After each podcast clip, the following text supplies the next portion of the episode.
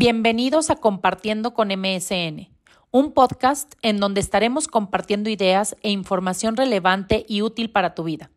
Gracias por sintonizarnos una vez más. Comenzamos.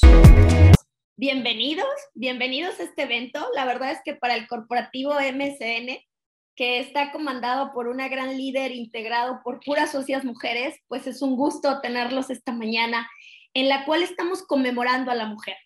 Y seguramente muchos de ustedes nos van a decir, oye, pero pues ya pasó el Día de la Mujer. Yo creo que habrá que conmemorar esa lucha por la equidad y por la seguridad hacia las mujeres, no un solo día, sino que es una lucha de todos, todos los días del año. ¿No? Entonces, la realidad es que tener este evento que está engalanado por la presencia de grandes, importantes, poderosas mujeres, pues la verdad es que es un gusto, ¿no? Eh, es en este año que para MCN es tan importante porque se están cumpliendo 10 años de una construcción y de hacer realidad lo que inició como un sueño, pues sin duda alguna es, es un día de verdad de agradecimiento y de hasta cierto punto sí de conmemoración y a lo mejor hasta de fiesta por lo poco o, mucho que cada una desde nuestra trinchera hemos avanzado, desde los estereotipos que desgraciadamente existen. ¿No? Entonces, pues bueno, bienvenidos a esta sesión. Eh, como ustedes saben, pues le hemos llamado el reto de las mujeres en el ámbito laboral a este webinar. Y, bueno, pues como la verdad es que no podíamos leer el currículum de todas y cada una de nuestras participantes porque ahí se nos iba a ir la hora. Cada una de ellas tienen grandes, grandes este, conquistas en el sector académico, profesional, personal, ¿no? Entonces, diré de manera muy rápida sus nombres y la actividad primordial a la que se dedican, ¿no? Y bueno, pues quiero iniciar con la socia directora de, de nuestro corporativo, eh, ella es la maestra Carla Arlae Rojas Quesada, a lo mejor muchos de ustedes ya la conocen, y pues es la socia directora de este corporativo que se integra por tres, tres empresas especializadas en la asesoría en materia laboral y de seguridad social. Bienvenida, Carla. Por otro lado, tenemos a la maestra Claudia Yadira Martín Castillo. Eh, hay que decirlo que ella es juez de los nuevos tribunales laborales como sabemos, estamos migrando hacia un nuevo sistema de justicia laboral y ella es juez en el Poder Judicial del Estado de Campeche. Bienvenida, maestra, un gusto tenerla aquí. Buenos días. Buenos días. Muchas gracias y orgullosa de compartir este espacio con mujeres empoderadas en el mundo del trabajo. Gracias, gracias. Eh, por otro lado, tenemos a la maestra Odette Cepeda Ramos, quien también es una mujer muy capaz, muy emprendedora que es la socia fundadora de la consultoría BZ, que se especializa en asesoría empresarial. Bienvenida, maestra. Muchísimas gracias, Kenia. Bienvenidas a todas y a todos. Gracias. Y también tenemos a la maestra Mónica Cerón García, que es miembro del Comité Ejecutivo Nacional de la Federación Obrera Nacional Sindicalista. Eh, también hablando de la importancia de las mujeres en el mundo empresarial, pues no podríamos dejar de lado al sector eh, sindical. Entonces, bienvenida, maestra Cerón. Muchas gracias y bienvenidos a todos. Bueno, pues como pueden ver, tenemos un gran panel, pero la realidad es que, pues aunque nuestras panelistas todas son mujeres y estamos conmemorando a las mujeres. Por supuesto que también habrá presencia masculina y la presencia masculina estará a través de un gran moderador que es el maestro Alejandro Barrientos Garza, que es el socio fundador de la firma Ríos Barrientos y Asociados, asesoría legal y empresarial, desde el hermoso estado de Sonora. Gracias, gracias, este, maestro Alejandro, por acompañarnos. Gracias a ustedes, buenos días, buenos días. Y bueno, pues ya nada más para, para cerrar, les recuerdo de que tenemos varios eventos en el corporativo MCN, a los cuales están cordialmente invitados para efecto de que nos les, les invitamos a que nos sigan en nuestras redes sociales y por ahí van a estar enterados de todos los eventos que hacemos. Y bueno, también para una mejor eficiencia de, este, de, de esta charla tan importante que vamos a tener, les agradezco a todos tener sus micrófonos apagados, realizar sus preguntas a través del chat y las mismas se responderán hacia la parte final de este panel. Muchas gracias a todos y disfruten este gran evento. Pues buenos días a todas. Antes que nada, tengo que decir que me siento muy honrado, muy gustoso de estar el día de hoy aquí eh, con todas ustedes. Realmente es un gusto poder eh, estar como único caballero en un grupo tan interesante, tan nutrido, tan fuerte de, de mujeres profesionistas. Eh, me siento muy honrado, les agradezco que me hayan aceptado el día de hoy estar con ustedes. El mundo del trabajo, en efecto, va evolucionando y el avance de la participación de la mujer cada vez es mayor. Sin embargo, todavía no llega a los niveles que debiera de ser. Cada vez vemos más eh, mujeres en recursos humanos, abogadas, en los tribunales, en los sindicatos, en las empresas. Sin embargo, tristemente vemos que cuando llega el nivel más alto o los niveles más altos, como que ahí cambia la cosa, ¿no? Como que de repente todavía estamos acostumbrados a ver al jefe, al director, al eh, número uno, pues, ¿no? Como, como caballero. Eh, me da mucho gusto que, que, la representación que tenemos el día de hoy en las panelistas justamente rompe con esa, esa cuestión, ¿no? Que todas ustedes tienen el número uno en sus organizaciones. Entonces son un ejemplo de lo que puede ser y de lo que debe de ser el mundo del trabajo en relación a la equidad entre hombres y mujeres. Entonces, pues nuevamente les agradezco la invitación y pues empecemos, ¿no? Ya creo que todos estamos ávidos de, de escucharlas, a eso venimos, a ver todo lo que nos tienen que decir, gente eh, tan, tan, eh, no nada más empoderada como ya lo dijeron, sino exitosas, pues, ¿no? Entonces, deseo la palabra, ¿quién dice yo? ¿Quién levanta la mano? Pues yo quiero eh, eh, empezar agradeciendo que nos hayan eh, aceptado la invitación y que estén aquí con nosotros el día de hoy y que los que están conectados tanto aquí en el Zoom de manera directa como quienes están acompañándonos a través de YouTube Live, la verdad es de que es muy importante para nosotros este día y les voy a decir ¿Por qué? Porque tenemos un momento para tener un micrófono, para dar una opinión de un tema tan importante, ¿no? Creo que cuando tienes la oportunidad de marcar la diferencia a través de una opinión, es, es, este, es honroso. Y pues bueno, cuando decidimos hacer este panel, déjenme les platico que todos somos compañeros del doctorado y cuando estábamos platicando y demás, este, decidimos hacer este panel no solamente por la importancia y trascendencia del día, sino por el camino que falta por recorrer, por todo lo que hace falta por hacer, porque yo ayer lo decía en otra plática, luego el Día de la Mujer decimos, el Día de la Mujer se hacen marchas, se rompe, se hace, ¿no? O sea, e, es un escándalo el que se hace, pero ¿qué pasa los otros 364 días del año, ¿no?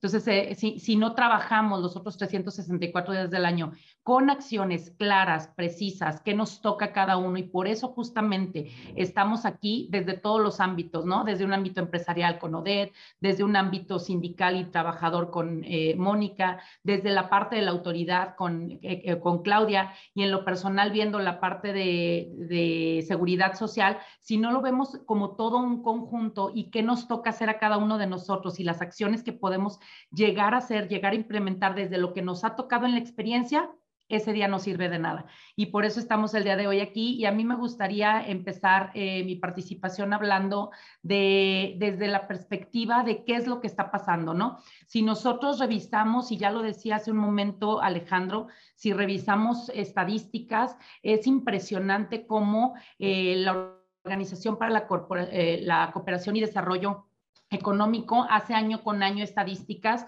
y en ellas en las últimas eh, nos ha arrojado que las mujeres terminan la universidad con mejores calificaciones que los hombres, pero antes de los 30 años van a ganar mínimo 16% menos que ellos haciendo exactamente las mismas actividades, ¿no? Entonces, ¿qué es lo que buscamos? ¿Qué es lo que buscamos con esta, con, todos estos movimientos? ¿El tema de igualdad o el tema de equidad? Porque también es otro tema que me gustaría poner sobre la mesa en las participaciones que mis compañeras irán teniendo, ¿no? Si nosotros decimos, ah, es que es un tema de igualdad, eh, realmente nos, nos vamos a tropezar. porque Yo siempre pongo el ejemplo, ley del seguro social eh, tenemos igualdad en la ley del Seguro Social. Hombres y mujeres necesitamos exactamente los mismos requisitos para pensionarnos, una edad y, una, y unas semanas cotizadas, pero las condiciones de las mujeres son distintas. Las condiciones de las mujeres tienden a que, y sobre todo cuando la mujer se dedica al hogar o cuando la mujer está eh, trabajando, digamos, este, y tiene el tema de las incapacidades. Al menos si tiene un hijo, dos, tres o los que tenga, mínimo va a tener 84 semanas menos por cada hijo que un hombre en el mismo periodo de tiempo. Entonces ella va a necesitar más años trabajar por el simple estado de embarazo. Entonces, fíjense cómo aquí creo que algo que de lo que tenemos que hablar y tenemos que partir es si realmente queremos igualdad o, o, lo que necesitamos es equidad. Y la equidad lo que busca es revisar cuáles son los sectores vulnerables para entonces, identificando los sectores vulnerables, lograr hacer distinciones para que tengan los mismos derechos. ¿Qué diferente es? No es que los trates igual, porque no somos iguales. Y creo que ninguno de los que estamos aquí, ninguna de las que estamos aquí queremos que nos traten igual. No somos hombres, ¿no? Pero, pero al final del día es el que busquemos cómo equilibrar equilibrar esas diferencias dentro de las legislaciones y que se haga visible la vulnerabilidad que puede tener un grupo, un sector vulnerable. Y, yo lo he dicho, sé que no es el único sector vulnerable. Están los discapacitados, están los indígenas, está, hay muchísimos sectores vulnerables. Hoy conmemoramos a la mujer y por eso estamos hablando de este sector, ¿no, Alex?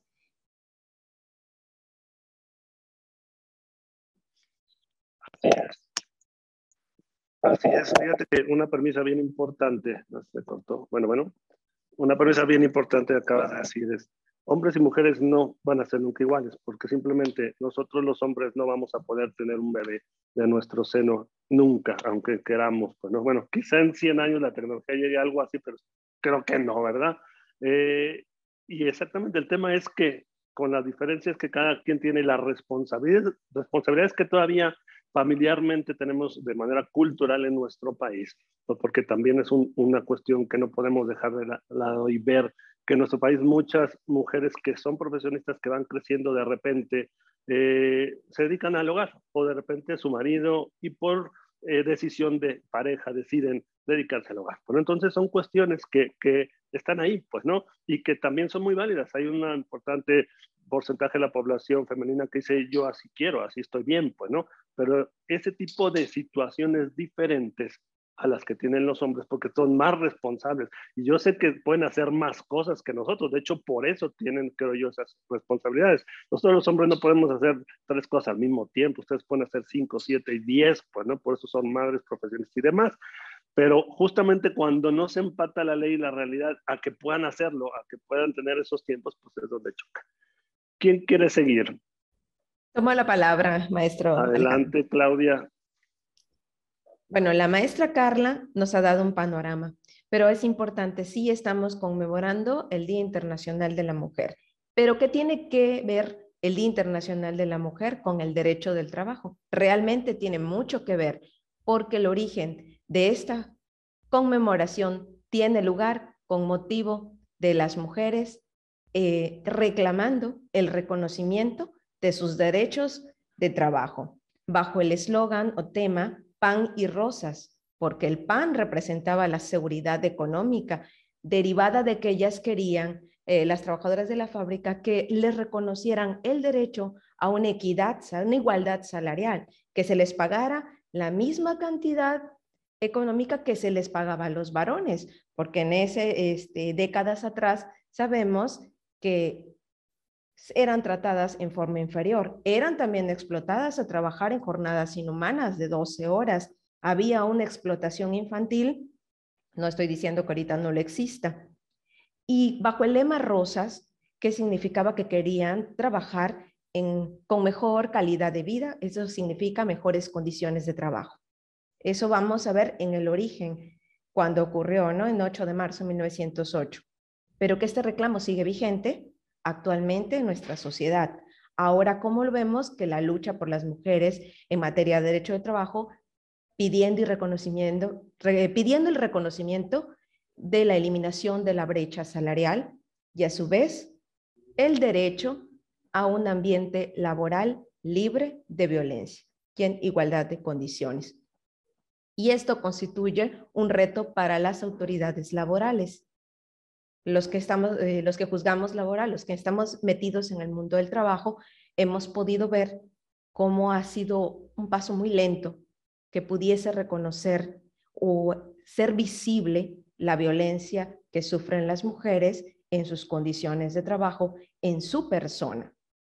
Cuando surge nuestra constitución en 1917, surgen las primeras garantías sociales, pero apenas estaban tratando de erradicar un problema de explotación laboral, estableciendo garantías y derechos laborales. Y si lo vemos este, con un poquito mayor de profundidad, el tema de erradicar precisamente violencia contra mujeres no era un tema en ese momento de prioridad, pero sí es un tema existente. Luego tenemos que este reclamo con motivo de la reforma constitucional tiene un impacto en la reforma laboral del año 2012, donde se ingresan conceptos jurídicos de hostigamiento y acoso sexual en nuestra ley federal del trabajo.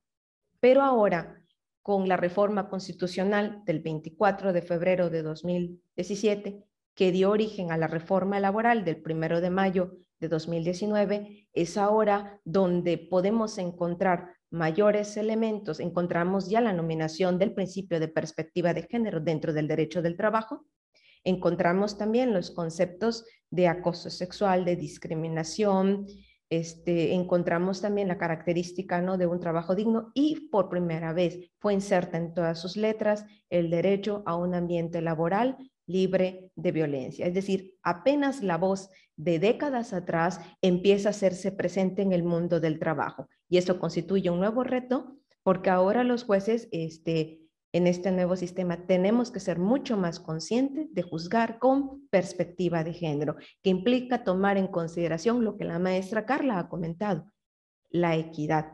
Igualdad no es sino equidad, porque la equidad busca nivelar para poner en un mismo plano, en igualdad de circunstancias al momento de juzgar, tomando en cuenta la vulnerabilidad de, pues, en este caso de las mujeres. La violencia laboral es visible, ahora puede ser mucho más visible.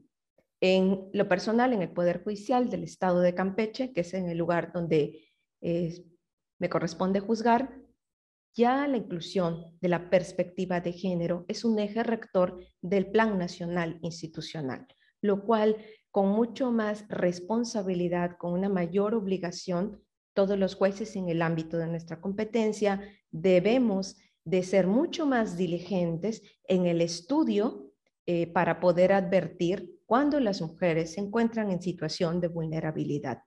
Entonces, ahora desde mi punto de vista, también la perspectiva de género debiese de considerar como un principio rector del derecho del trabajo, que aunque la ley federal del trabajo no lo establezca textualmente, ya forma parte de estas obligaciones y de los principios rectores de este nuevo sistema de justicia laboral, precisamente para visibilizar, erradicar y sancionar la violencia laboral en el mundo del trabajo. Totalmente de acuerdo contigo, Claudia. Y fíjate que a pesar que tenemos ya 10 años con la disposición en la ley que conceptualiza el acoso sexual, el hostigamiento, pues realmente todavía no lo vemos, pues no, no llegan a los tribunales. Y creo que ese es el principal problema, que no hay cultura, pues porque quizá los casos que tú has visto o que te van a tocar ver no van a ser más que la puntita del iceberg, porque muchos de ellos se quedan en el camino.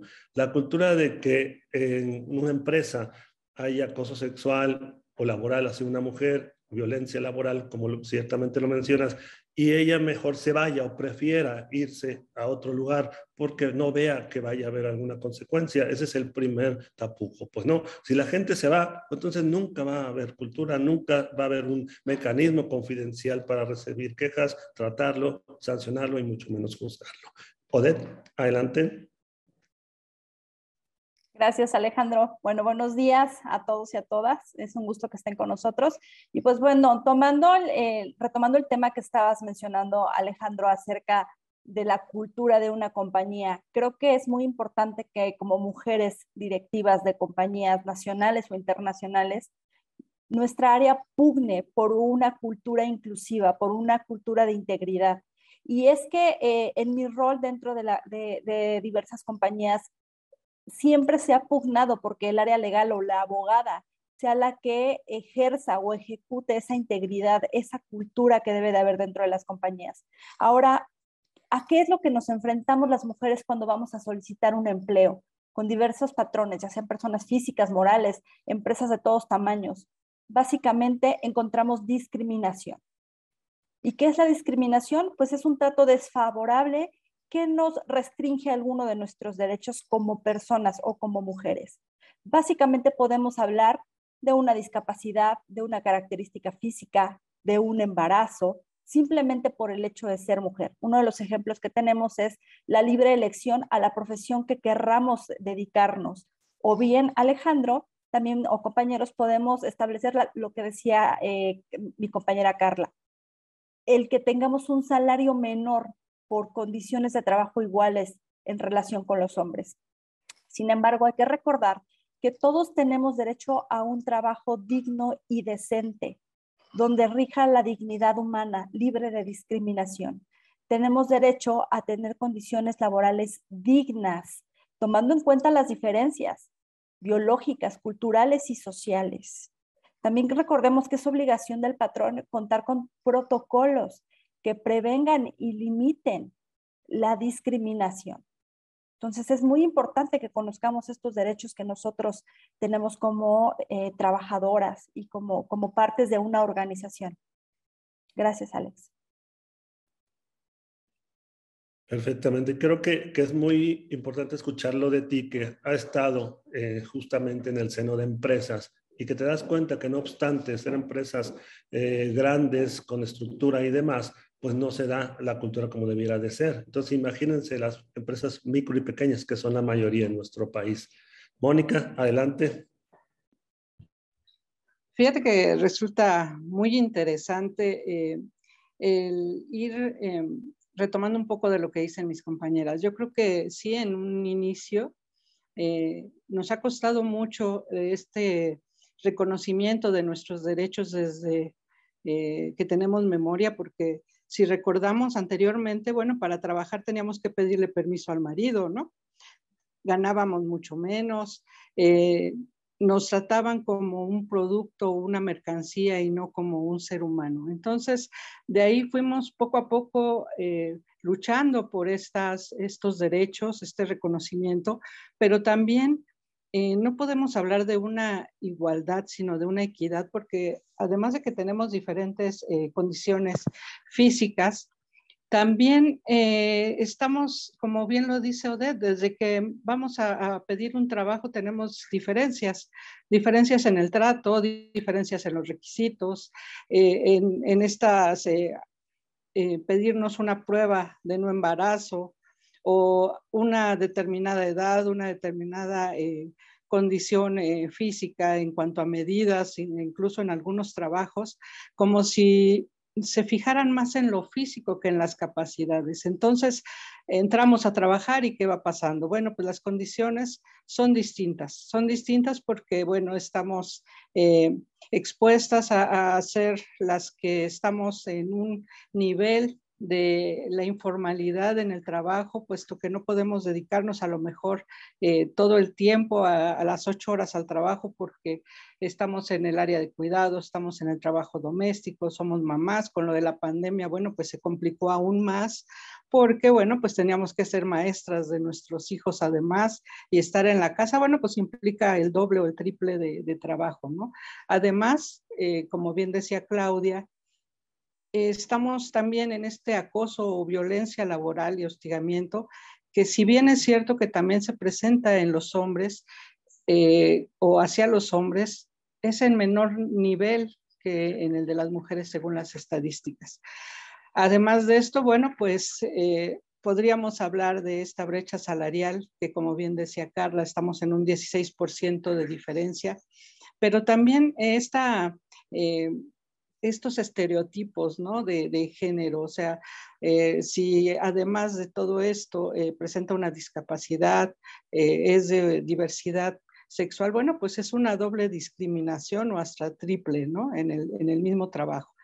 Entonces, sí este, existen esta obligación de tener los protocolos, pero no muchas empresas aún lo están teniendo. Gracias. Gracias, Moni. Y de hecho, Desafortunadamente, en muchas ocasiones, la cabeza de la organización, que es la que debiera estar convencida en número uno de esta situación es la que no está. Si la cabeza en una organización, sea hombre o mujer, porque ahí en contra de los dos, eh, no compra la idea, no lo difunde, no lo vive, no pone el ejemplo, pues no puedes esperar que el supervisor, el gerente y los demás abajo lo hagan, ¿no? Pues les comento que ya empezaron a fluir las preguntas. Entonces, si les parece, les voy haciendo como van llegando a cada una y van aportando. La primera es para Claudia. Eh, ¿Cómo ha beneficiado la reforma laboral los derechos de las mujeres? Bueno, creo que esa reforma es importante para proteger los derechos de las mujeres. Primero, porque ya ha sido, eh, ha contenido en en sus preceptos los conceptos de acoso, hostigamiento, perspectiva de género. En la fase conciliatoria establece cuál debe ser el trato que debe dar la autoridad conciliadora cuando alguna de las personas, alguna trabajadora que llegue a solicitar la fase conciliatoria bajo un despido sujeto con motivo de acoso, de hostigamiento, una rescisión, cuál es el, trato que se debe dar para evitar su revictimización. Se han establecido las providencias cautelares para garantizar los derechos de las mujeres que, que han sido despedidas con motivo de su embarazo, de su estado de lactancia, de una situación de enfermedad o una causa de discriminación. Asimismo, la Ley Federal del Trabajo ha establecido en el artículo 685 ter cuáles son los casos de excepción para no acudir a la fase conciliatoria. Y aquí se les da el beneficio a todas aquellas mujeres que aunque parezca disco rayado, que han sido este, despedidas con motivo de su estado de embarazo, con motivo de su estado de lactancia, con motivo de podemos decirle así, también permisos, ¿no? Eh, para cuidar a sus hijos menores de edad con motivo del padecimiento de alguna enfermedad, están eximidas de acudir a los centros de conciliación y pueden presentar directamente su acción, es decir, su demanda, ante los tribunales laborales. Y las providencias cautelares, que son las facultades que les será conferido a los secretarios instructores de que al analizar la demanda se advirtiese la necesidad de ordenar alguna garantía para salvaguardar los derechos de las mujeres trabajadoras y de sus menores hijos durante el juicio laboral, que se ordene a los patrones que se abstengan de dar de baja ante el régimen obligatorio de la seguridad social durante el tiempo que dure el juicio laboral a fin de salvaguardar su derecho humano a la salud. Y también me atrevo a decir este, que tenemos el equilibrio procesal, ahora nominado o conocido en la jurisprudencia como estabilidad reforzada, que implica la obligación de las autoridades laborales de que cuando el accionante se detecte que se encuentra en una situación de vulnerabilidad, como son las, este, las trabajadoras despedidas en embarazo y en lactancia, el juez la autoridad laboral, porque eso también aplica para las juntas de conciliación arbitraje, tienen que entrar al estudio oficioso, eh, pasar por el, este, por el test de proporcionalidad, las, las normas laborales, para efecto de buscar eh, la verdad y el esclarecimiento de los hechos, es decir, si eso fue el motivo, el origen de su discriminación, y una vez detectado, proceda a sentenciar pues aplicando lo que es la perspectiva de género, el principio constitucional de perspectiva de género. Fueron buenos los cambios, sin embargo, aún la ley federal del trabajo le falta mucho para hacer en beneficio de las mujeres trabajadoras, como por ejemplo contemplar la acción de las mujeres trabajadoras o cualquier trabajador que haya sido víctima de violencia de demandar al patrón la rescisión de la relación de trabajo del compañero victimario o agresor. Pero bueno, ese es otro, ese es otro tema. Me refiero que sí ha sido de provecho para las mujeres, pero aún falta mucho para hacer. Y quizá pueda ser una buena oportunidad, ahora que se acaba de ratificar por México el convenio internacional 190 de la OIT relativo a estos temas, justamente para impulsar ese tipo de reformas, que como ya se ha enumerado, desafortunadamente mucha gente no las conoce, ¿no? Hay una pregunta para Carla. Eh, ¿Cómo los obstáculos laborales afectan en la seguridad social de las mujeres? Muchas gracias, Alex. Fíjate que creo que primero tenemos que entender cuál es la situación. Decía yo hace un momento que, que, no es equitativo porque el tema de la seguridad social, pese a que es un derecho humano y que desgraciadamente ha estado vinculado totalmente al, derecho laboral en lugar de derecho humano, ¿no? Todavía no logramos que sea un derecho humano real porque está vinculado estrictamente con, con, el derecho laboral, es decir, si tienes un trabajo sí, si no, no lo tienes, o lo tienes en un aspecto muy básico y sobre todo en un tema de pensiones, que aunque ya tenemos ahorita una pensión que constitucionalmente tienen derecho todos a partir de los 65, pues la verdad es que la cantidad es irrisoria, ¿no? O sea, no, no hay manera que con eso una persona vaya a vivir de manera, hace rato lo decía Odette, ¿no? De, manera digna y decente. Este va a ser muy complicado y esto nos lleva que, entonces a entender que los obstáculos que tenemos en el mercado laboral para las mujeres sí hacen que esto se haga una brecha mayor. ¿Qué obstáculos? Por ejemplo, eh, platicábamos hace un momento acerca del el tema de las incapacidades de embarazo, ¿no? Pero también recordemos que hay estadísticas de la OIT que manifiestan que la mujer trabaja un promedio de 78 horas. Y diríamos, oye, ¿cómo 78 si son 48 en la Ley Federal del Trabajo? No, es que la mujer tiene doble trabajo. No estoy hablando que en todos los casos los hombres no apoyen, ¿sale? O sea, no quiero tampoco como eh, eh, hacer extremos, sin embargo hay que mencionarlo, en la gran mayoría es de esa manera, en donde la mujer se levanta a las X de la mañana para poder tener listo el desayuno, el lonche de los niños, el ver a dónde los lleva la guardería y eso si tiene el acceso a guarderías porque no hay guarderías suficientes, está otro obstáculo, no hay las, las, este, las estancias infantiles adecuadas o suficientes para todas las mujeres, entonces saber quién me lo cuida, o me lo llevo cargando y entonces aparte del trabajo que tiene que hacer y a eso súmale que llega y todavía tiene que lavar, planchar, tener la comida del día siguiente, etcétera, etcétera, ¿no? Sí, claro, las cosas han cambiado mucho. Hay hombres hoy en día que aportan y que ayudan a este, coadyuvan con la mujer para tener un hogar entre los dos, pero la verdad es que eh, según las estadísticas es nada más menos del 12%. ¿Sale? O sea, menos del 12% de los hombres que son los que apoyan en el hogar. Entonces, estamos hablando que en la mayor parte la mujer, si es que quiere trabajar, pues sabe que se tiene que aventar el doble de jornada, ¿no? O sea, el doble de trabajo y un trabajo además no remunerado, porque pues así es el trabajo del hogar, no remunerado. Pero al final del día está invirtiendo en, porque recordemos, al final de cuentas el hogar es el pilar de la sociedad, es en donde los hijos se, se, van a estructurar y es en donde al rato cuando hablamos de delincuencia y de situaciones ocurren justamente por descuidos que pudieron haber habido y no es a, manera de juzgar, ojo, esa manera de contextualizar lo que está pasando socialmente y que nos lleva como una este, bola de nieve a que se generen otros problemas sociales, culturales e incluso educativos, ¿no? Todo parte de la educación, que en ocasiones los niños tienen que quedarse encerrados en casa porque no hubo ni la mamá ni la guardería que los pudiera cuidar y entonces se quedaron. Se ven cómo todo esto nos va aportando a que a pesar de tener, eh, otra de las estadísticas que tenemos es que eh, las mujeres en su proporción, el 68% de las, del porcentaje de las mujeres trabajan menos de, de 48 horas, es decir, entre 15 y 25 horas.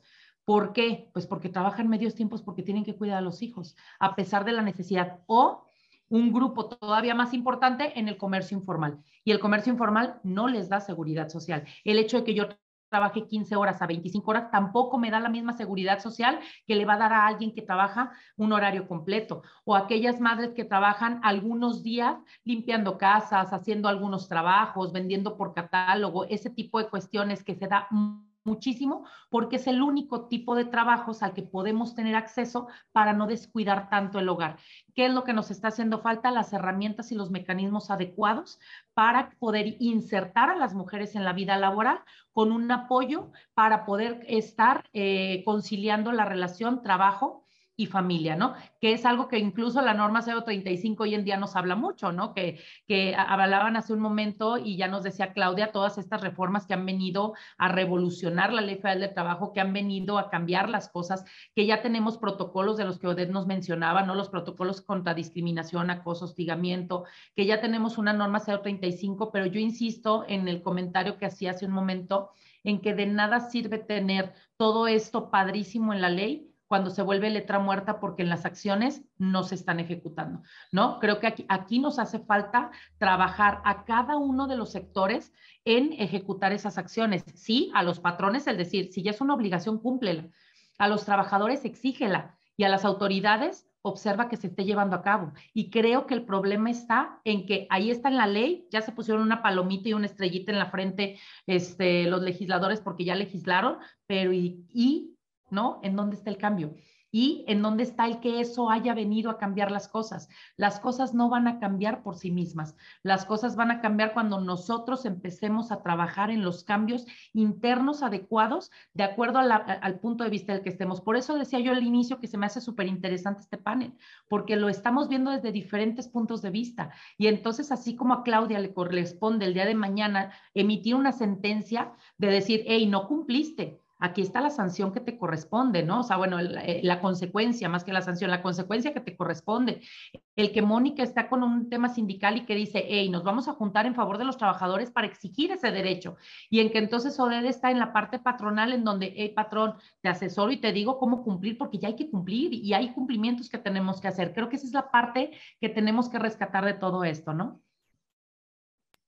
Totalmente de acuerdo y cierto. De hecho, esas son de las diferencias y de las realidades que luego no vemos. Ayer les comparto, deposité un contrato colectivo donde te piden como estadística cuántos hombres y cuántas mujeres.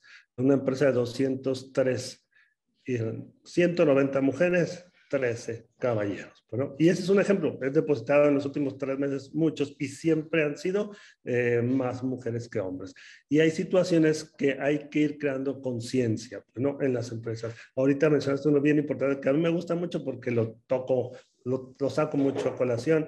Es la responsabilidad de la mujer con sus hijos. De repente te dicen, oye, es que quieren ir mucho al baño. ¿Cuántas veces dice la ley que pueden ir al baño? ¿Cuánto pueden estar en el celular? Pues ¿qué están haciendo en el celular y por qué van al baño? Van al baño para ver el celular, para ver cómo está su hijo o su hija de 10, 11, 12, 13 años que está solo en su casa, solo en su casa, porque no hay estancias familiares, porque no hay quien se los cuide, porque hay una cantidad importante de, de mujeres mamás, papás, pues son, eh, que, no tienen eh, la responsabilidad compartida. Entonces es cuando dice, oye, vas a correr o quieres correr a una trabajadora porque se está yendo al baño, pues porque sabe que su hija de 8 años está sola en su casa. Entonces ese tipo de situaciones, de realidades, las tenemos que eh, ir conociendo y asimilando. Una pregunta para la maestra Mónica. en el ámbito laboral y sindical, ¿existe igualdad de oportunidades para las mujeres que para los hombres? Pues tristemente eh, no. O sea, en, la ley nos especifica que sí, en nuestros estatutos a lo mejor también como, como organizaciones sindicales, pero lo cierto es que la presencia de las mujeres dentro de los comités ejecutivos es solamente de un 20%.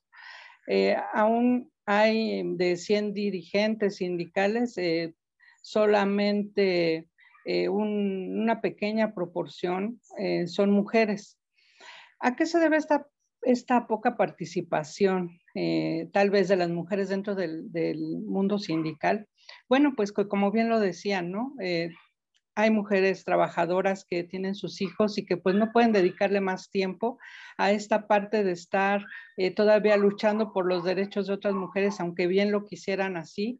Estamos viendo que hay una baja participación en, los, en las comisiones eh, tanto negociadoras del contrato colectivo como de, las, eh, de la integración de estos reglamentos interiores de trabajo y que esto hace que no tenga uno la visión de estas mujeres, ¿no? De este, eh, yo le digo que el rostro humano de la relación laboral, porque si bien es cierto, los hombres son visionarios, somos este complemento, ¿no?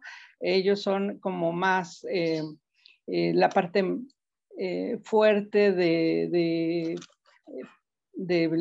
lo físico, lo, lo intelectual, ¿no? Pero nosotros somos la parte más de la emoción y también demostrar que estamos en esta equidad, o sea, no somos, no somos iguales. Eh, aunque ante la ley sí lo somos, tenemos esta condición distinta. Y aunque eh, parece eh, mentira que este, estos cambios se han venido dando, se han dado estas reformas laborales.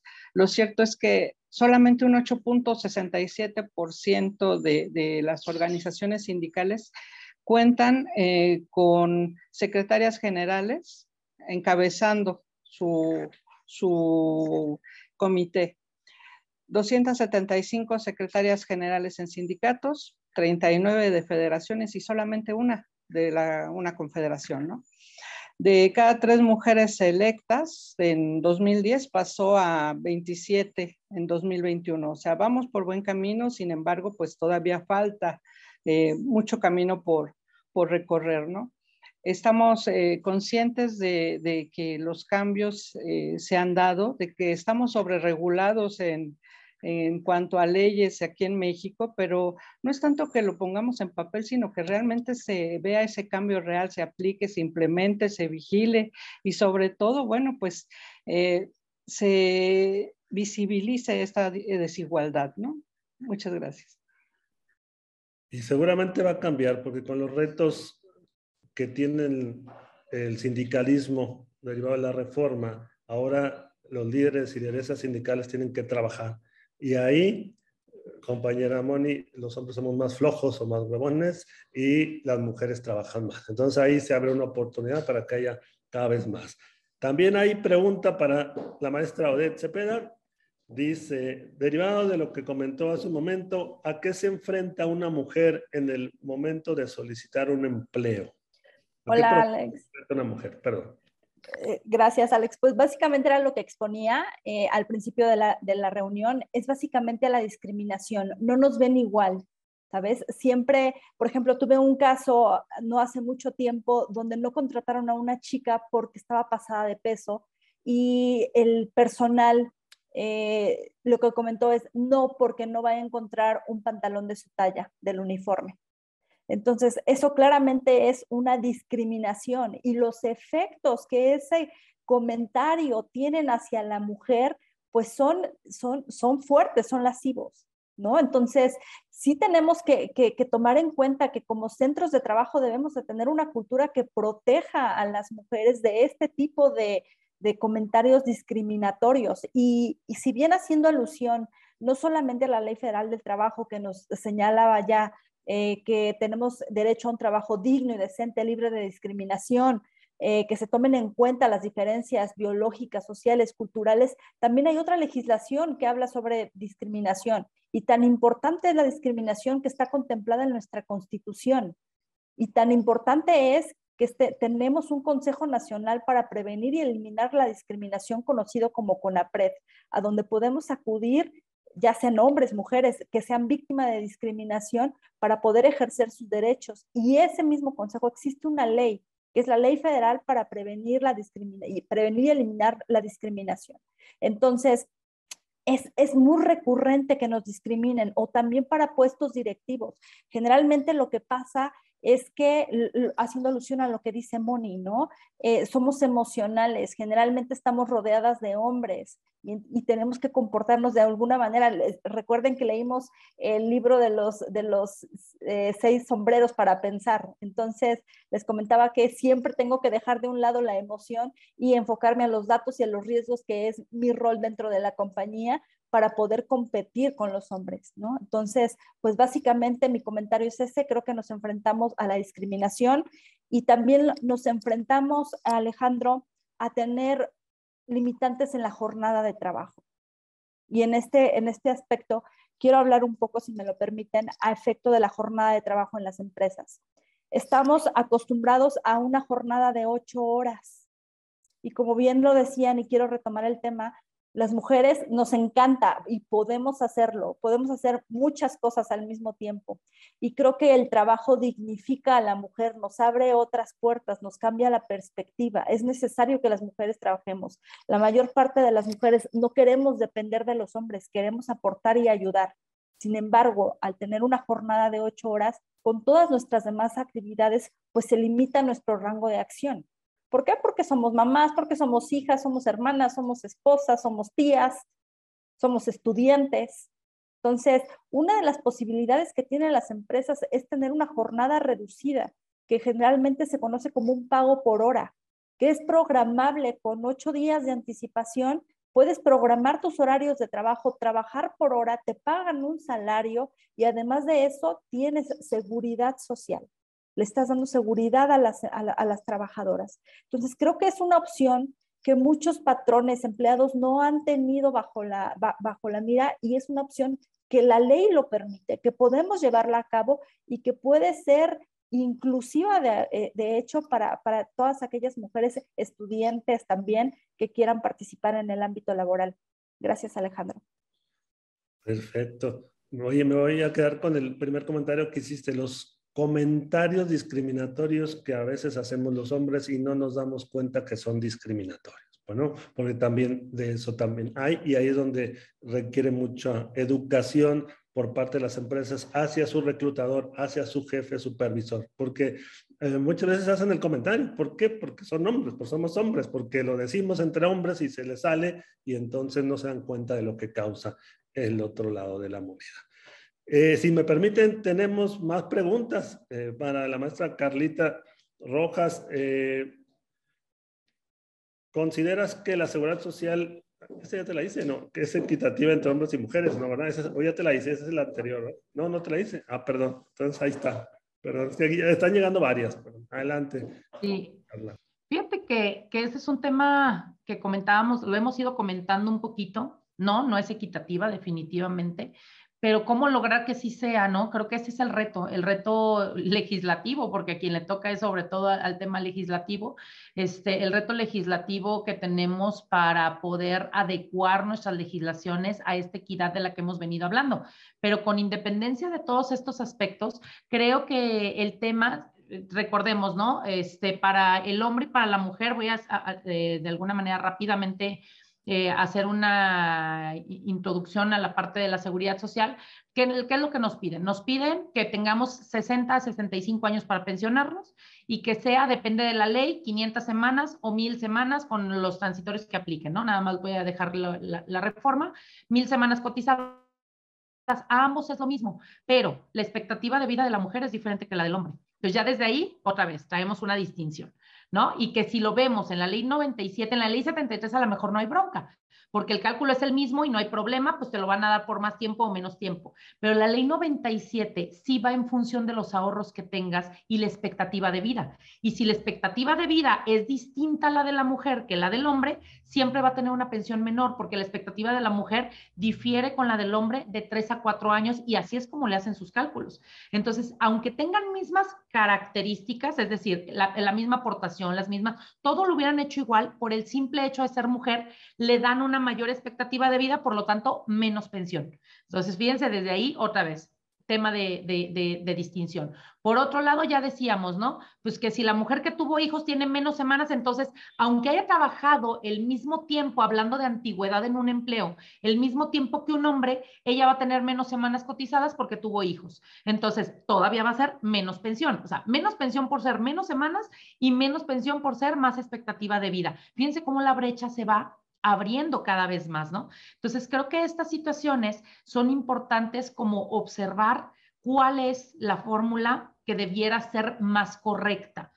Me queda claro que la ley habló de igualdad y dijo igual a todos, pero insistimos en que debemos de buscar un tema de equidad. Ahora bien, si a eso le sumas que la seguridad social, la mujer va a tener acceso a ellas, sobre todo aquellas mujeres que deciden loablemente no trabajar y dedicarse al hogar, porque cada quien, yo siempre les digo, dedícate a lo que quieras con que seas feliz, ¿no? O sea, si quieres trabajar medio tiempo, tiempo completo, no trabajar, tener hijos, no tener hijos, o sea, ahí voy a hacer un paréntesis. Creo que algo que nos hace falta muchísimo es romper paradigmas sobre todo con las actitudes sociales, sobre todo con las normas de discriminación social, porque muchas veces la toma de decisión que una mujer toma la lleva a ser observada o a ser señalada, no es muy fácil señalar con el dedito mágico a todo mundo, porque entonces, híjole, trabaja y entonces, ejemplo, a mí más de una vez me lo han dicho, se divorció porque es workahólica, sí, seguramente por eso la dejaron. ¿Cuántas no les ha pasado que nos han juzgado sin saber qué está pasando detrás por las decisiones que tomamos? Sin embargo, y hay un, ayer yo lo decía, ¿no? Ah, eh, el otro día vi una serie de, eh, un videíto que venía la diferencia entre hombres y mujeres, ¿no? Si el hombre va al súper con el niño, aunque vaya todos arreglado y todo chancludo y como vaya, es papá luchón, qué padre, qué bueno, ¿no? Y la mujer llega al súper corriendo con los niños y entonces ve nomás que desorganizada, ¿no? O sea, fíjense cómo empieza a haber una distinción de cómo visualizamos las cosas. Si el hombre se queda a casa a cuidar a los niños, es guau, qué maravilla de hombre. Si la mujer se queda, era su trabajo, era su chamba no tiene nada de espectacular. Y en ese sentido, creo que también lo que nos pasa muchísimo al no romper esa, e, esas situaciones, yo decía hace un momento, las mujeres, hay muchas que deciden quedarse a dedicarse 100% al hogar e insisto, es igual de loable que la que dijo no quiero tener hijos. Y la que se quedó a cuidar el hogar tiene un, un problema que va a depender de si su marido tiene seguridad social para que ella tenga seguridad social, al menos hablando de la atención médica. Y peor aún, necesita que el marido se muera para que ella tenga un derecho a una pensión, porque si no, no va a tener derecho a nada, ¿no? O sea, además, ahí es en donde empezamos a ver que la seguridad social empieza a ser esa distinción terrible porque está vinculada, insisto, al trabajo. Y entonces no trabajas, no tienes seguridad social. O tienes una seguridad social, ya no digo mínima, porque creo que ni siquiera es mínima en ocasiones. Este, básicamente yo, para mí, en mi opinión, porque habrá quien de, opiniones distintas, para mí es nula. O sea, tú no puedes hablar que tienes seguridad social cuando no tienes un trabajo, no es real. Ese derecho humano que tenemos no está garantizado de ninguna manera, así como derecho humano. Por eso dije que para mí era un derecho laboral, no un derecho humano, ¿no? En México. No significa que no lo sea, pero en sus garantías no lo es. Entonces, fíjense cómo la brecha sí se hace distinta en el tema de si una mujer decide quedarse en casa. Por eso considero que sí hay mucho trabajo por hacer, sobre todo en un tema de seguridad social, porque en un tema laboral, ya lo decía Claudia hace un momento, las reformas nos han ido llevando a que al, menos haya adecuaciones en el trabajo, ¿no? Este, algunas situaciones, pero en seguridad social no tenemos nada aún que nadie se haya animado a, trabajar sobre el tema, ¿no? Creo que ahí está el reto legislativo. No sé qué opinen. Te manda muchos aplausos mi esposa que está aquí al pie del cañón escuchando todas sus pláticas. Tenemos eh, pregunta para nuestra juez invitada, Claudia. ¿Cómo ha beneficiado, perdón, qué tipo de violencia de género se ha hecho visible en los juicios laborales? Discriminación por estado de maternidad, discriminación este, por embarazo y por lactancia. ¿Qué tipo de agresión o tipo de violencia? Bueno, encontramos la negativa a concederle a la mujer trabajadora el derecho de amamantar a su menor hijo. De tal forma que le causó este, la enfermedad de la mastalgia, que ese es un caso ¿no? de discriminación. Evidente porque aunque la ley federal del trabajo establece en el capítulo especial de trabajo de las mujeres que tienen el derecho de concederle el, tiempo de lactancia, derecho constitucional y a su vez la ley general de acceso a las mujeres a una vida libre de violencia, este, está ya con todas sus letras, se considera violencia laboral negarle a la mujer el derecho a amamantar a su menor hijo. Hay un alto índice de discriminación por razón de género derivado del estado de maternidad y de lactancia. También hemos tenido este, rescisiones de contrato por acoso sexual y hostigamiento laboral. Dato curioso, quienes han sido víctimas de estos actos de violencia no forman parte procesal de los juicios laborales y esto constituye un reto para las autoridades laborales. Bueno, para mí ha constituido un reto porque la ley federal del trabajo te establece reglas claras por cuanto a las cargas probatorias que debe de tener un patrón. Pero aquí en el caso, cuando la víctima de la violencia no es parte procesal, te tienes que cuestionar si el patrón está actuando en su carácter estrictamente de patrón con las obligaciones que le impone el artículo 47 o está actuando como el garante de los derechos humanos de las trabajadoras que están bajo su subordinación. Y es aquí cuando empieza el reto de juzgar con perspectiva de género, porque es una obligación y no va unado al hecho de que forme o no parte del procedimiento laboral, sino al hecho del grupo vulnerable al que está siendo sometido a los actos de discriminación y de violencia. Pero en sí, ¿qué tipos de violencia se han hecho visible? Discriminación por razón de género derivado del estado de maternidad, de lactancia, acoso sexual, hostigamiento sexual y también hemos tenido este, agresión o violencia eh, física contra menores de edad. Perfecto, muy, muy ilustrativo. Por ahí ah, leo un comentario de Miguel Ángel González. Considero que las mujeres poco a poco han ido tumbando paradigmas. Yo espero que en un futuro no muy lejano en nuestro país sea gobernado por una mujer y, y estamos de acuerdo, ¿no? De hecho, acá en Sonora eh, tuvimos en los últimos seis años, se fue el año pasado en septiembre, pues una mujer gobernadora, pues, ¿no?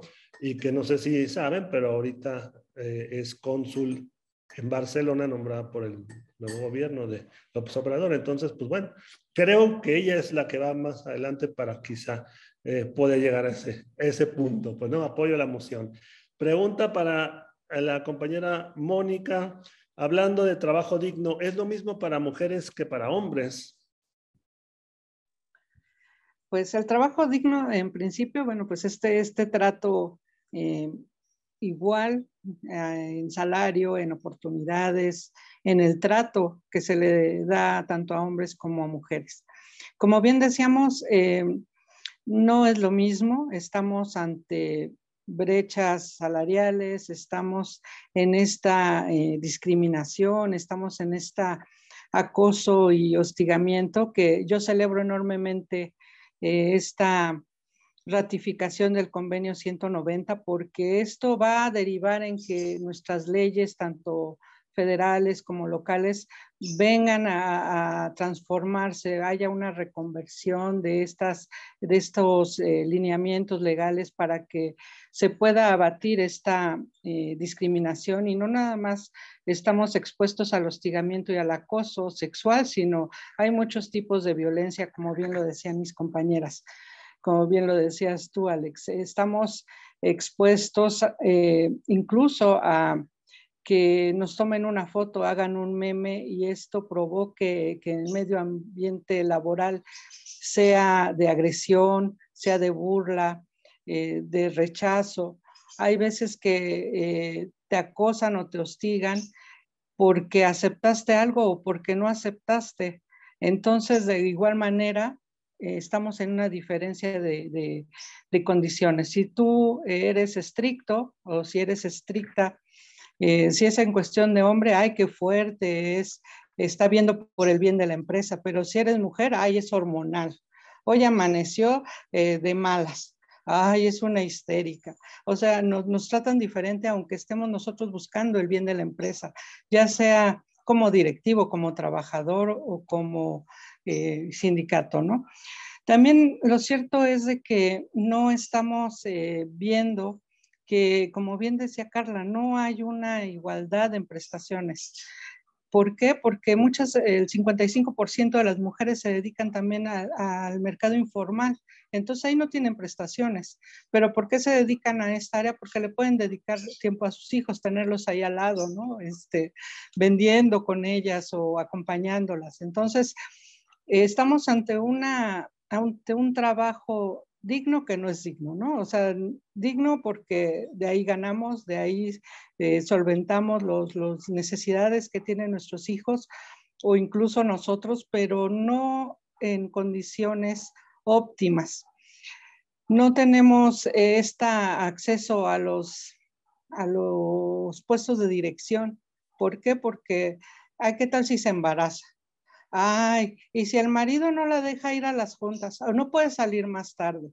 Simplemente en la ley tenemos un capítulo que es trabajo de las mujeres y qué se ve ahí, las condiciones regularmente para las mujeres embarazadas y las mujeres que no son embarazadas que no tenemos eh, derechos o las mujeres que no son mamás son diferentes. O sea, realmente sí está nuestra legislación, pero todavía vamos por más camino.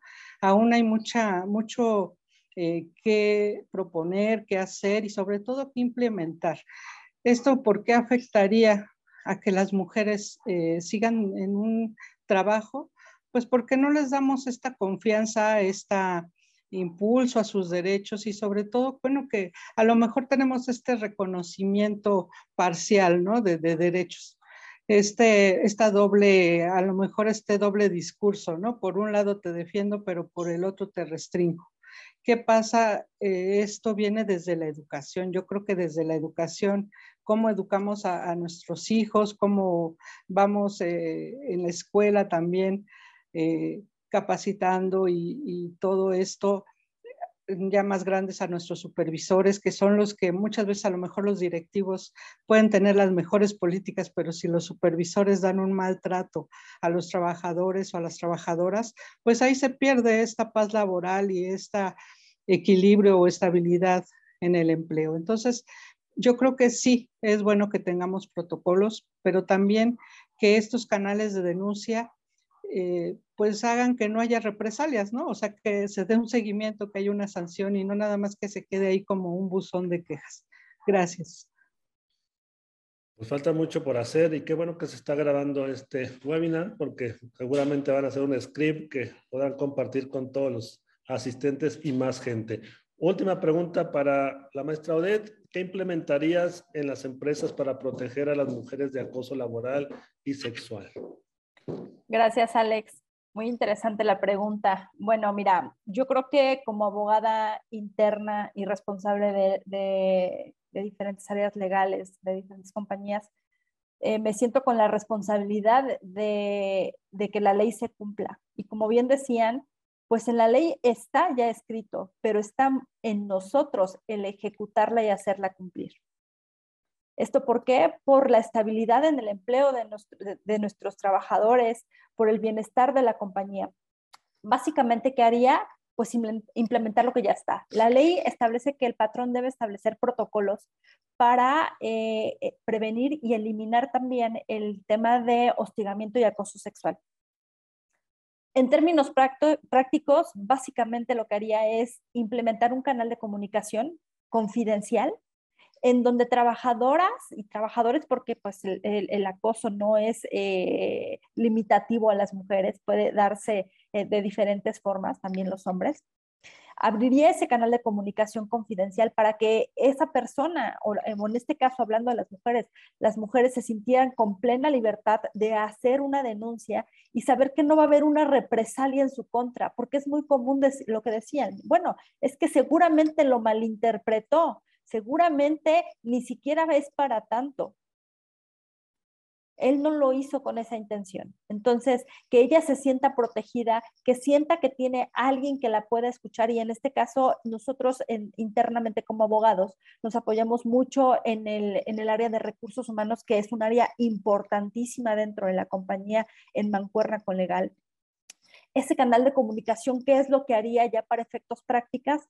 Realizar investigaciones pero una investigación seria, una investigación profunda en el que lleguemos a la verdad de los hechos. Digamos que dentro de la compañía soy un poquito juez, ¿no? Porque me dedico a investigar, con todo respeto, Clau, eh, me dedico a investigar la verdad de los hechos, qué es lo que realmente sucedió, si realmente hubo acoso sexual o no, y a través de qué? De testigos, de pruebas, de videos testimoniales, confesionales, es muy común que cuando tú abres una investigación y empiezas a hablar con la gente, la gente siente alivio cuando tú llegas, porque se va, llegó alguien que me va a escuchar. Y poco a poco se van abriendo y te van diciendo qué fue lo que realmente sucedió. Y es increíble cómo vas armando el rompecabezas y dices al final del día, como una parte imparcial, dices, esto es lo que realmente sucedió. No voy a dejar de lado que esta, eh, eh, esta obligación del patrón también tiene una sanción, ¿eh? y muchos patrones no lo saben. Si tú no implementas los mecanismos para prevenir estas situaciones de acoso sexual y hostigamiento laboral, hay sanciones que van desde los 24 mil pesos hasta los 480 mil pesos.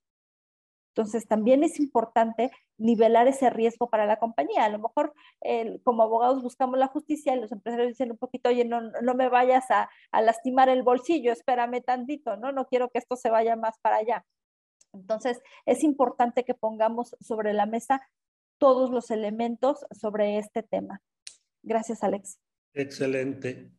Un mecanismo seguro y confidencial para la recepción de quejas y un procedimiento bien instaurado que termine una sanción, quizá llegaría a resolver lo que la compañera Claudia decía hace rato, no tener que cambiar la ley para que el trabajador pueda pedir la rescisión del otro trabajador, sino que justamente derivado de ese procedimiento se pueda rescindir con causa, con elementos y sin tener que pagar una indemnización eh, por algo que hizo erróneamente. ¿no? Excelente. Les decía última pregunta porque ya estamos acercándonos al tiempo de cierre, entonces si les parece, eh, podemos ir dando la palabra a cada una para que puedan ir cerrando con sus conclusiones. ¿Le parece, compañera Claudia, si empieza usted? Claro que sí. Bueno, para, para comenzar, quiero felicitar a mis compañeras panelistas porque días antes, previo al 8 de al 8 de marzo me comparten un video, me comparten unas estadísticas y se habla de que en México solo el 9% ocupan puestos directivos. Y el día de hoy, para hacer visible la presencia de las mujeres y ese empoderamiento, tenemos aquí a directoras corporativas, directoras jurídicas, líder también de un sindicato que hace presencia de la perspectiva de género en las organizaciones sindicales. En segundo, aún nos falta mucho en materia de derecho del trabajo para poder erradicar, prevenir, erradicar y sancionar la violencia de las mujeres en el mundo del trabajo. Por cuanto a la presencia de las mujeres y la efectividad en el trabajo, las mujeres son muy efectivas, son muy productivas. Bueno, en el juzgado tengo la fortuna de que nos encontramos integrados en una equidad, 50% hombres, 50% mujeres. Y las mujeres con las que me toca trabajar, me siento muy orgullosa de ellas, son mujeres muy responsables, muy profesionales y muy comprometidas ahora en este ámbito jurisdiccional. El Poder Judicial del Estado está presidido por una mujer, la magistrada Virginia Leticia Lizama Centurión, a quien agradezco públicamente que me haya concedido la autorización para poder compartir con ustedes y que incluso en su programa, eh, su planeación durante el tiempo que estará dirigiendo el Poder Judicial, ha incluido la juzgar con perspectiva de género como un eje rector del Poder Judicial del Estado. Animar a todos a no callar la existencia de una violencia de género en el mundo del derecho del trabajo. Tienen que alzar las mujeres la voz tienen que decirlo en sus escritos de demanda. Si bien ustedes han mostrado la parte preventiva del compromiso y las obligaciones de los patrones dentro de la relación de trabajo, el establecimiento de los protocolos, las asesorías correspondientes en materia de seguridad social, el impulso en los derechos colectivos para que exista representación sindical, si no podemos erradicar el problema en la parte preventiva y tenemos que hacerla notar en la parte jurisdiccional, animarlo a hacer, a denunciar, a confiar en la autoridad jurisdiccional, quien ahora tiene la obligación de juzgar con perspectiva de género, incluyéndolo como un eje rector del derecho del trabajo. Sobre todo que sí existen elementos para que los jueces, con independencia de las prestaciones laborales que pudieran derivar del juicio laboral también tienen facultades para en caso de detectar la existencia de consecuencias derivadas de la violencia en el mundo de trabajo, a establecer medidas de reparación, medidas resarcitorias para no revictimizar a las víctimas de violencia y cuidando la tutela jurisdiccional, hacer efectivos esos derechos dentro del procedimiento laboral. No existe quizás textualmente, para los que somos muy legalistas y leemos la ley, no existe, pero existen documentos a nivel internacional que nos imponen esta obligación. Entonces yo les invitaría a confiar en este nuevo sistema de justicia laboral, a no callar y hacer visible la violencia laboral en el mundo del trabajo. Excelente. Un ejemplo a seguir, entonces, el Poder Judicial del Estado de Campeche. Te estaremos invitando por acá en Sonora para algo, porque acá todavía no empieza el nuevo sistema hasta septiembre, pero es muy, muy interesante. Como maestra Mónica, le cedo la palabra para sus conclusiones, comentarios de cierre. Sí, bueno, pues solo eh, concluiría con que, bueno, esta violencia eh, laboral y este mal eh, empleamiento de las herramientas legales para este respeto, goce e incluso eh, ejercicio de estos derechos humanos laborales, de estas libertades fundamentales que tenemos. Esta limitación a la que nos enfrentamos en, en algún momento, bueno, pues se debe de garantizar y sobre todo eh, esta preocupación que estamos eh, llevando cada una desde su, desde su trinchera, nos estamos dando cuenta que coincidimos en que hay, hay todavía mucho trabajo por hacer. Hay que ser empáticas, hay que preocuparnos, sí, por el eh, salario económico, pero también por el mental, por el emocional. Debemos de buscar esta conciliación entre familia, trabajo y sobre todo, bueno, pues que tenemos que respetar incluso como mujeres a nuestras compañeras, a nuestras jefas, a nuestro, porque también eh, lo cierto es que también hay mujeres que estamos ejerciendo violencia contra otra mujer. Entonces, ¿qué está pasando? Bueno, pues que tenemos que predicar con el ejemplo, ¿no? También, bueno, estos canales, eh, como bien decía Oded, estos canales de, de denuncia en estos protocolos, pues sí llevarlos a la práctica y sobre todo que son perfectibles, ¿no? Que no importa que ya esté, si vemos que no hay resultados, los podemos mejorar, los podemos adaptar a las necesidades de cada empresa. A mí, eh, para mí fue un enorme gusto el poder coincidir con mis compañeras y contigo, Alex, en este panel, porque para nosotros es muy enriquecedor conocer todos estos puntos de vista, saludar a todos eh, nuestros eh, participantes en este Zoom y también a los que nos están viendo en redes sociales, en YouTube, porque hay que difundir, hay que hacer llegar a todos estos lugares eh, que se pueda, los mayores eh, lugares que se pueda, que tenemos derechos, que tenemos que luchar por ellos, que no están solos, sobre todo, bueno, pues que desde cualquier punto de vista que lo veamos, somos personas eh, comprometidas y preocupadas porque este eh, entorno laboral mejore, no solo en México, sino a nivel mundial. Muchas gracias, Alex. Gracias a ti, Moni. Yo creo que poner nuestro granito de arena, pues no, excelente. Maestro Adet, adelante. Gracias, Alex. Pues básicamente a mí me resta agradecer el tiempo, la oportunidad de, de poder charlar con ustedes. Obviamente creo que soy muy afortunada de contar con ustedes, eh, no solamente en el ámbito profesional, sino también en el ámbito académico. Creo que nos, retroalimentamos muchísimo. Y quiero presumirles que dentro de mi equipo interno en alguna de las compañías son mujeres.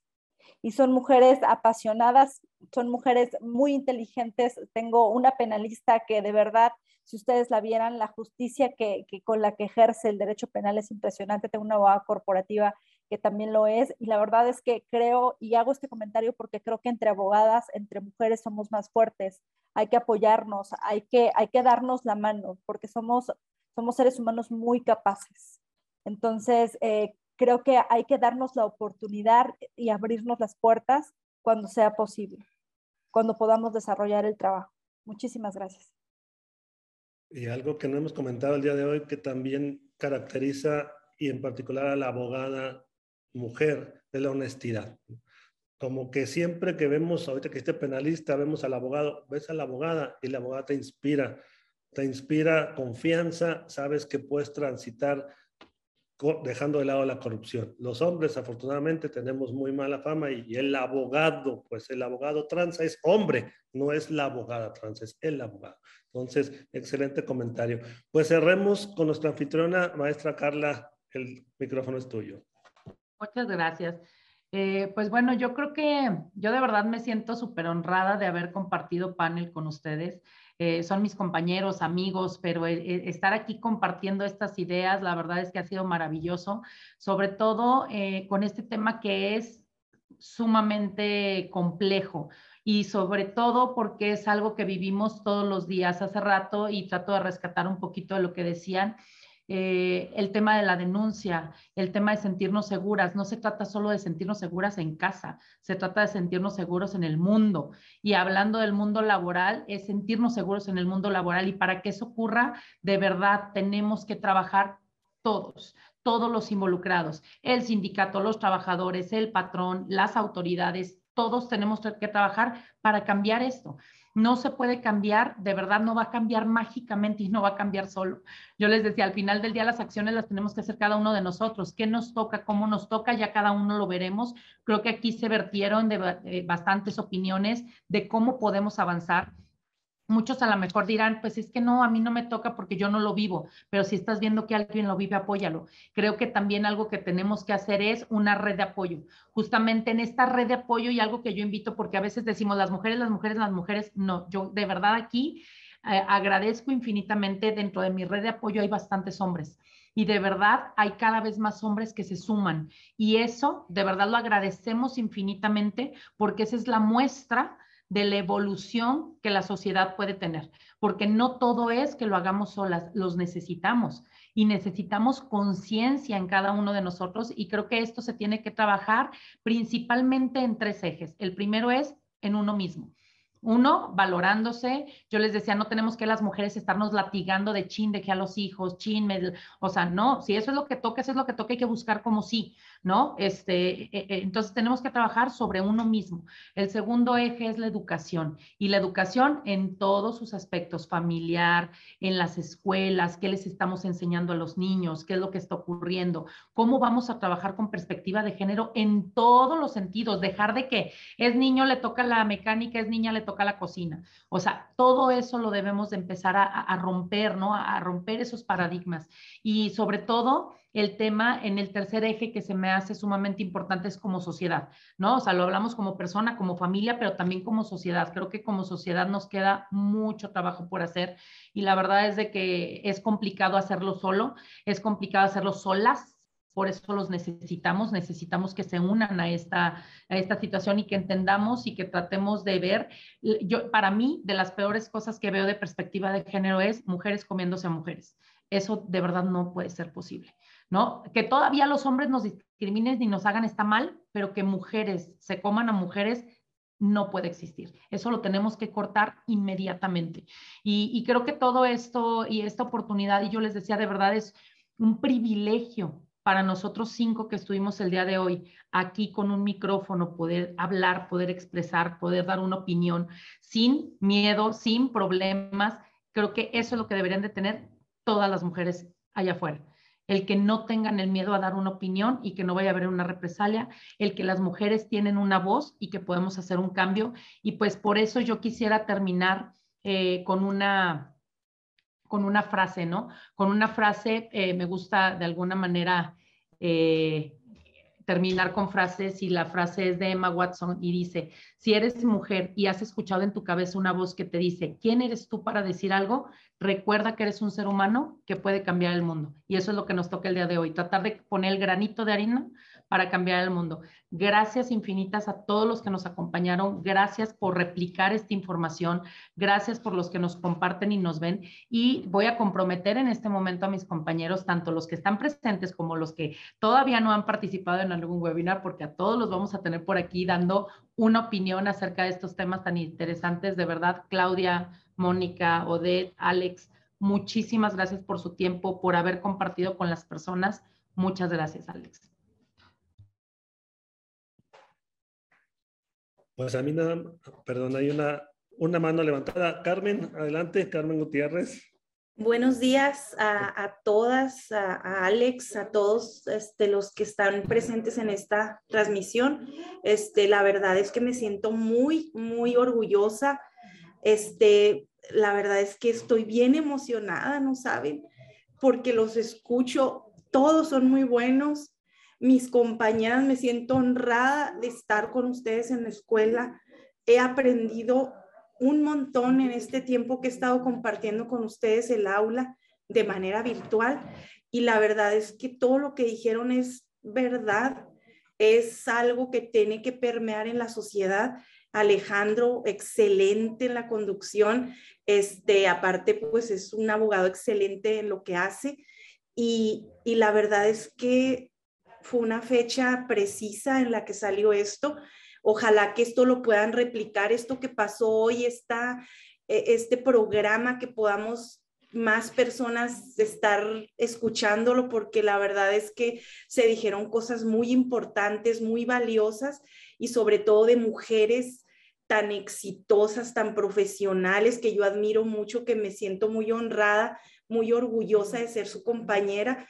Este, pues hijo, no sé ni qué decirles, me siento muy orgullosa y estoy muy emocionada por todo lo que escuché y, gracias por todo. Y gracias a Alex y buenos días. Muchas gracias. Qué bueno que, hablaste porque no es lo mismo que lo digan en el chat, ¿verdad? Las palabras son una cosa, pero las palabras escuchadas, digamos, pues se sienten más bonito para todas las compañeras. Pues nos quedan cinco minutos. Yo nada más eh, me resta también agradecer la invitación. Totalmente honrado de haber estado aquí, la verdad, también estoy totalmente orgulloso de todas ustedes, me gustó mucho, eh, no nomás porque las conozco del aula, sino porque eh, el evento, la idea, eh, la pluralidad el de ideas de todas ustedes, la, la, perspectiva, o sea, son varias perspectivas, pero a la vez una sola, bueno, la perspectiva de la mujer, pero de diferentes aristas. Pues entonces es totalmente enriquecedor. Eh, me uno a la petición de que se repita, que se replique y que se vuelva a replicar 20 mil veces si es necesario. Eh, poner nuestro grano de arena en todo. Eh, tratar de difundir esta cultura con nuestros clientes, con nuestros gente con la que tratamos, inclusive amigos, colaboradores, etcétera, porque esto es de todos y en todos lados. Bueno, pues, y a medida que vayamos poniendo nuestro grano de arena, pues más personas pueden pensar igual. Eh, reitero el agradecimiento, fue un honor para mí estar con todas ustedes el día de hoy, me encantó. Gracias. Muchas gracias. Y pues bueno, en nombre de Corporativo MSN Consultores, les agradecemos muchísimo que nos hayan acompañado. Por favor, ayúdenos a prender sus cámaras para la foto de las redes sociales. Déjenme platicarles que ya les pusieron por ahí las redes sociales. En el canal de YouTube se estuvo transmitiendo en vivo, se va a guardar y esto lo pueden compartir con tantas personas como quieran. Va a estar guardada esta, esta plática para que la puedan replicar con, con las personas que ustedes prefieran. Gracias por ir prendiendo las cámaras. Muchísimas gracias para tomar la foto del recuerdo y para irla subiendo. Se van a encontrar en las redes sociales también sus fotos. Así es que peínense, sonrían, ¿Listos? Voy a ir tomando varias porque hay varios. ¿Cómo me peino? Anímense, prendan la cámara para hacernos famosos ahí en el Face. ¿Listos? Sonrían. Tres, dos, Listo. Muchísimas, muchísimas gracias por su participación, por habernos acompañado aquí a través del Zoom.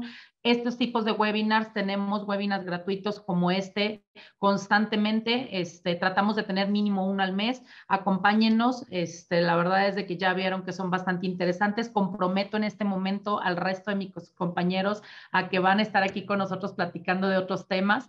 Y muchísimas Gracias siempre por su preferencia. Veo muchas caras conocidas, amigos. Muchísimas gracias por acompañarnos. Gracias a los que nos estuvieron sintonizando a través del canal de YouTube. Les agradecemos que estén con nosotros y nos vemos en la próxima. Muchísimas gracias. Bye Gracias infinitas por habernos acompañado en esta ocasión en Compartiendo con MSN. Mi nombre es Carla Rojas y te esperamos en nuestro próximo podcast. No te lo pierdas.